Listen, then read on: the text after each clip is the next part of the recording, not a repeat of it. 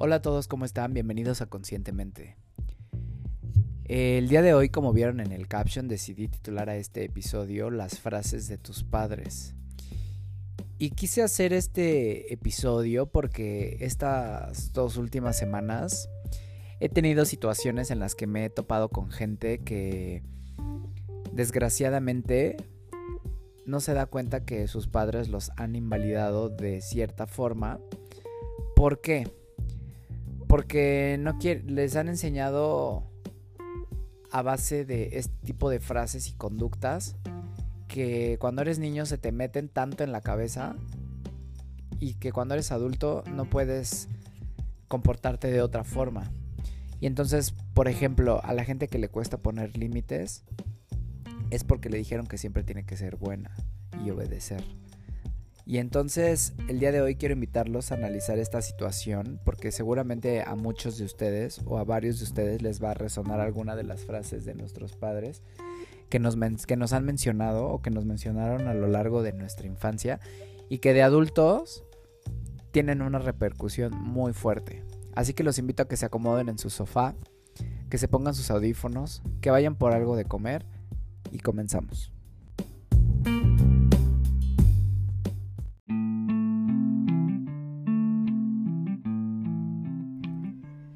Este podcast es patrocinado por Yoga Road.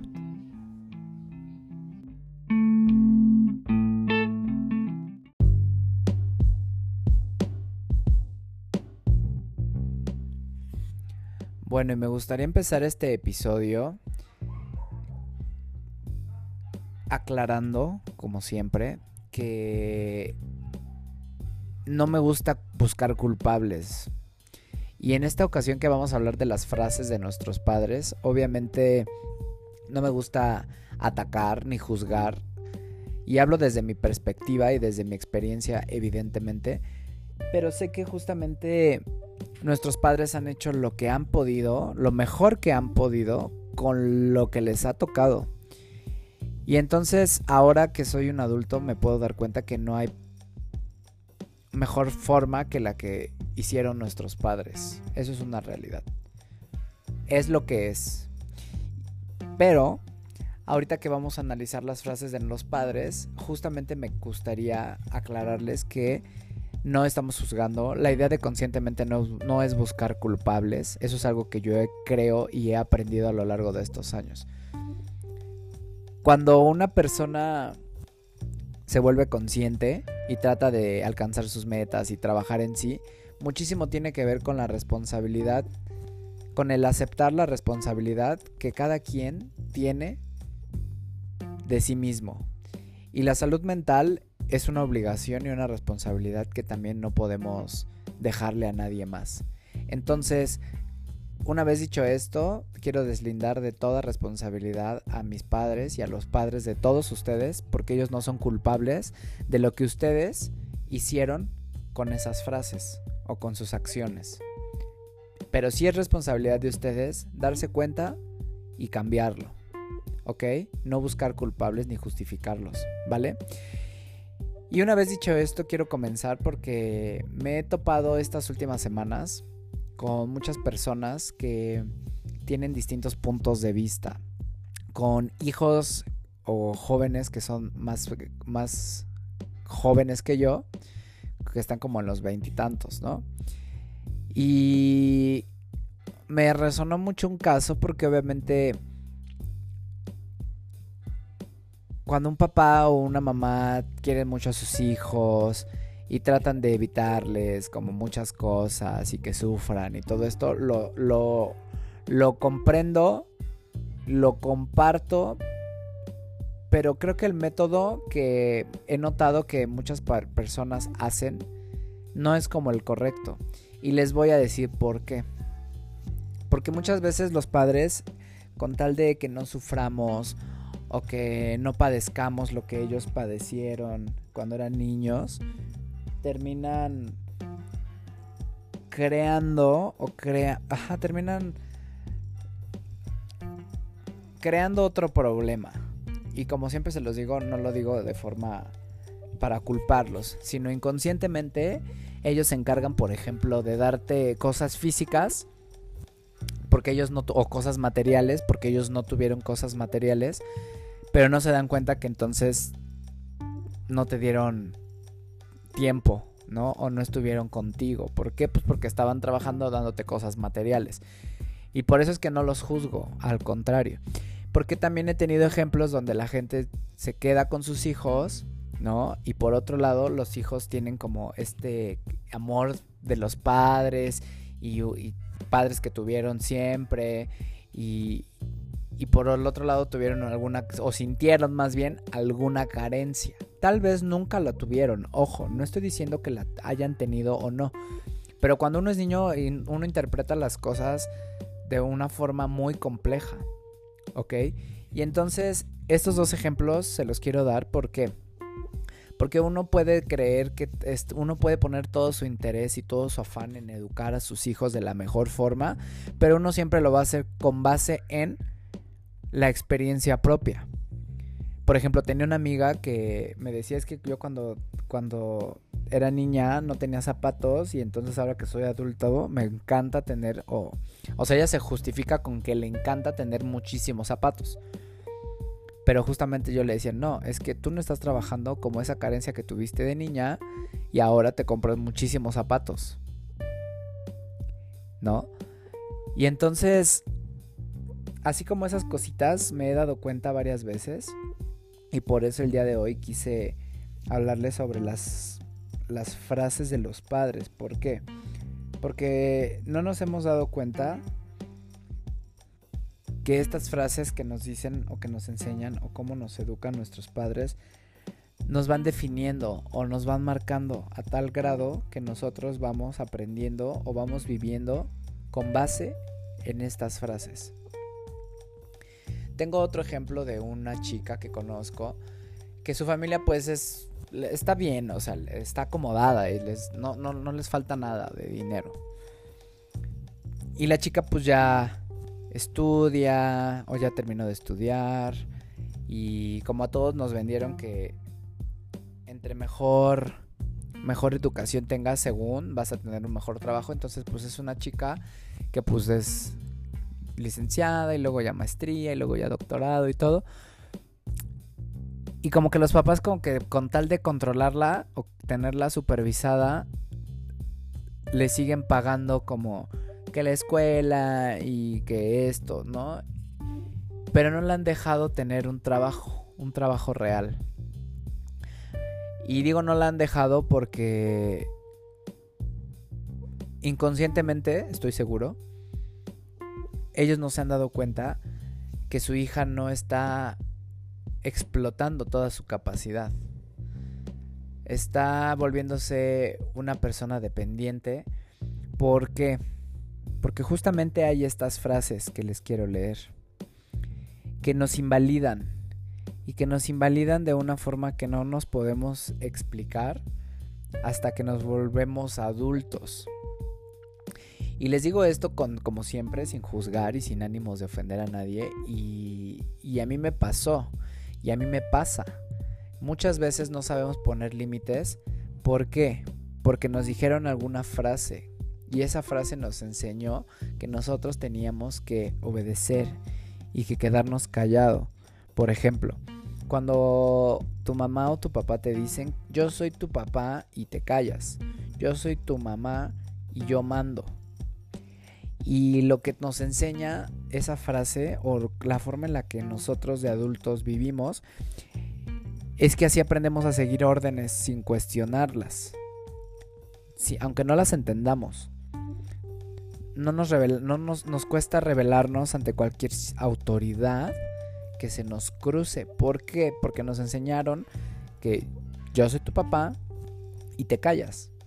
Yo soy tu mamá y te callas y obedeces. ¿Sí me explico? Y por ejemplo, en mi punto de vista o en mi opinión, obviamente esta frase a mí no me simboliza mucho porque a mí siempre me han conocido como que yo soy muy rebelde o como que yo soy muy grosero, ¿no? O como que yo soy muy, no sé, lo que quieran, porque pues yo desde la escuela siempre yo fui como que pues no, tú no eres mi mamá. yo no, o sea, yo les decía a los maestros o a, a los adultos, ¿no? Yo no te voy a obedecer porque tú no eres mi mamá, ¿no? Pero hay mucha gente, muchas personas que esta frase les han hecho, pues no, o sea, por ejemplo en la oficina, ¿no? Cuando te dicen, no puedes hacer esto, ah, ok, ¿no? Y entonces no cuestionas y solo obedeces. Que obviamente lo hemos visto en la actualidad a partir de la, del, del virus este y que ya nadie se cuestiona nada, ¿no? Entonces ustedes piensen, piensen, piensen. No tiene nada que ver con la seguridad, con la salud, no tiene nada que ver, ¿no? Después, hay otra frase que, por ejemplo, que nos han dicho nuestros padres o que alguien le pudieron haber dicho, que dice, tu deber es dedicarte a esto, o tú debes que de dedicarte a esto, o tú tienes que ser doctor como tu papá, Tú tienes que ser abogado como tu tío. Tú tienes que ser arquitecto como...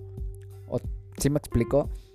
Y de esta forma aprendemos que nuestra misión es cumplir el sueño frustrado de nuestros padres o nuestras madres.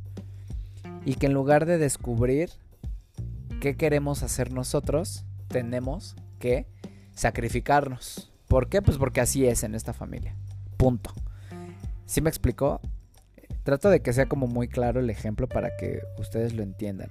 Y esto debe de, o esta frase es la que nos hace que nosotros no podamos elegir, no podamos romper con las creencias familiares, no podamos ser una cosa distinta a lo que ya nos marcaron, según ¿no? nuestros tíos, nuestros abuelos, porque en esta, en esta familia todos somos zapateros y tú también tienes que ser zapatero y entonces cuando te, te dicen estas frases, por eso de adulto te cuesta tanto trabajo entender o descubrir qué es lo que queremos.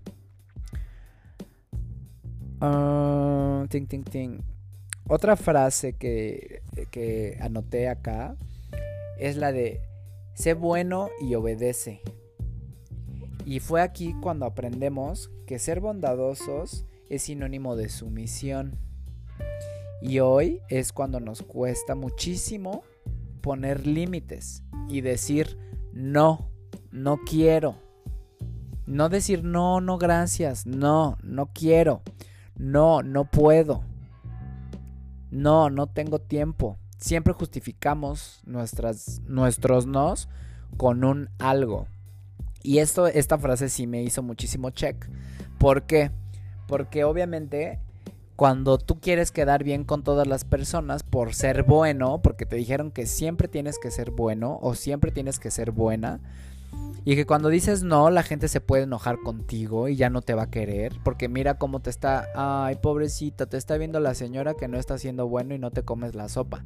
Y entonces cuando te chantajean de esta forma de niño, es cuando de adulto no puedes poner límites. No puedes decir no. Oye, ¿me haces un favor? No. Oye, ¿me traes esto? No.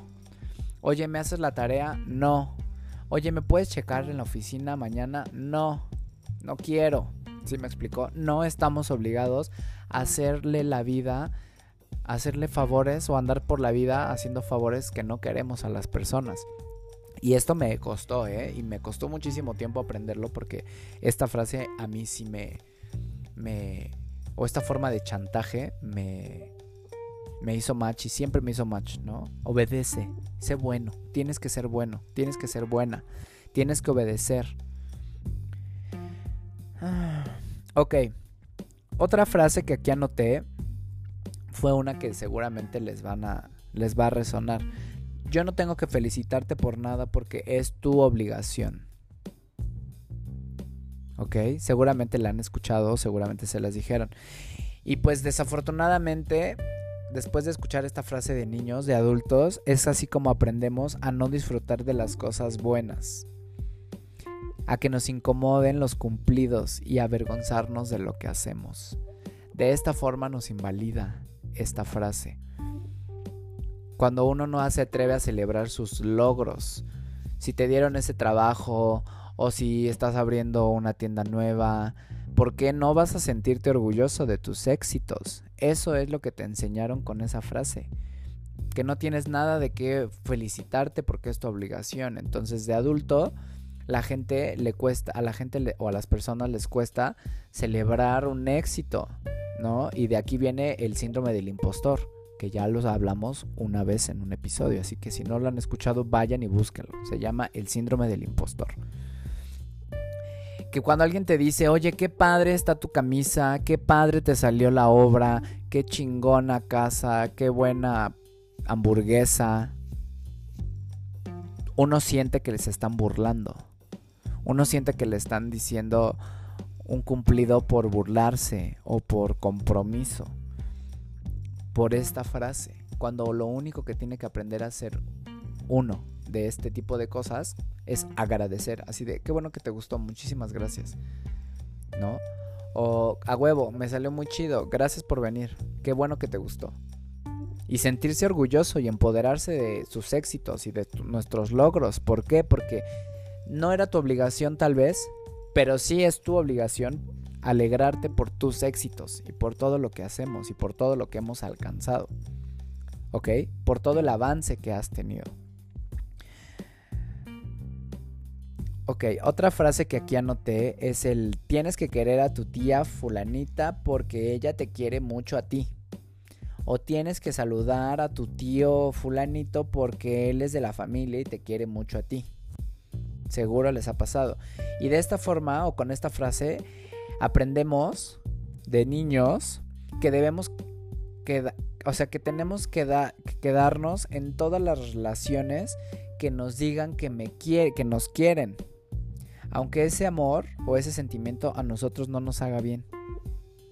Y es duro, la verdad, lo siento. Es incómodo, seguramente también. Es frustrante, seguro también. Doloroso, por supuesto. Pero darnos cuenta que cuando nos repitieron este tipo de frases, lo único que hicieron fue invalidarnos, como se los digo, de niños. ¿Por qué? Porque de adultos entendemos que te tienes que aguantar a tu tío tóxico de cada fiesta porque es tu tío. Y porque él te quiere y porque él es parte de la familia. ¿No? O que tienes que aguantarte a fulano de tal, chutarte fulanito, ¿no? Esto es en la familia. O sea, esta frase te la inculcan en la familia. Pero de adulto uno cree que pues porque es el trabajo o porque es el jefe o porque es el cuñado o porque es la suegra, lo tienes que aguantar. ¿Sí me explico? Y entonces uno se es ahí cuando empieza también a envolverse en relaciones tóxicas, que también ya tenemos un episodio titulado Relaciones tóxicas. Otra frase que anoté o que tengo aquí es cuando nos comparan los papás. Y que te dicen, ay, es que ¿por qué no eres como tu hermano, como tu primo? ¿O por qué no haces como tu primo? O cualquier tipo de comparación con cualquier persona. Y de niño esta frase nos enseña que no somos suficientes y que siempre tenemos que compararnos con los demás para poder entrar en una continua comprobación de mi valía o de nuestra valía. Y entonces la gente a la que siempre están, a los niños más bien, que siempre están comparando con alguien más, de adultos se vuelven tan inseguros y competitivos, que yo diría más inseguros que competitivos, la verdad. Pero siempre están como con, yo quiero llamar la atención más, yo esto. O no les ha pasado seguro que tienen a sus primas, ¿no? Que ustedes llegan súper guapos o guapas, ¿no? A la, a la fiesta de Navidad y ya llegó su primo y así de, ¡Ah! es que su prima se veía fulanita, ¿no? A mí me pasó una vez en una boda que fuimos y toda la familia hablaba, o sea, la boda era de una y todos estaban comparando a la novia con la otra que ni era la, o sea, con el vestido de la otra que ni era la, o sea, la prima. ¿No? Hasta que volteé y le dije, bueno, pero al final la boda es de ella, su día especial es de, el día especial es de la novia, no de la prima. Así que déjenla en paz, ¿no? O sea, concéntrense y pongan toda la atención en la boda. ¿Por qué? Porque ese es su día especial. Y entonces todos se quedaron como de... Así que nadie supo qué decir, ¿no? Y entonces a esos niños que comparan de niños, cuando son chiquitos, es los que crecen siendo más inseguros cada vez y entonces necesitan, según ellos, ser los que llamen más la atención, la que llevaba el vestido más bonito en la boda, aunque no era la novia, ¿no? O el que tiene el coche más caro de los primos, ¿no? ¿No les hace match o no les resuena? O el que es el más exitoso de la familia. Y entonces, ¿qué te importa? ¿Qué te importa tú quién seas? O qué si eres el más alto, el más chaparro, el más gordo, el más flaco, el más ridículo, el más talentoso, el que más viaja, el que menos viaja. ¿Qué más da? El chiste es que tú estés feliz y eso lo tienes que entender primero cuando entiendes, o sea, más bien, es, este resultado lo entiendes cuando te haces cargo de las frases que te, te, dieron tus papás o escuchaste en tu familia. Y entonces es ahí cuando te vas a dar cuenta de por qué tú actúas de esta forma. Otra frase que quiero mencionarles es la de, te lo hemos dado todo, no seas malagradecido. ¿No? Y entonces cuando eres niño aprendemos que lo material debe siempre cubrir lo emocional. Y entonces de esta forma comenzamos a evadir lo que sentimos. Porque entonces te están diciendo que pues no, no puedes, no puedes reclamarnos nada porque pues siempre tuviste, siempre tuviste todo.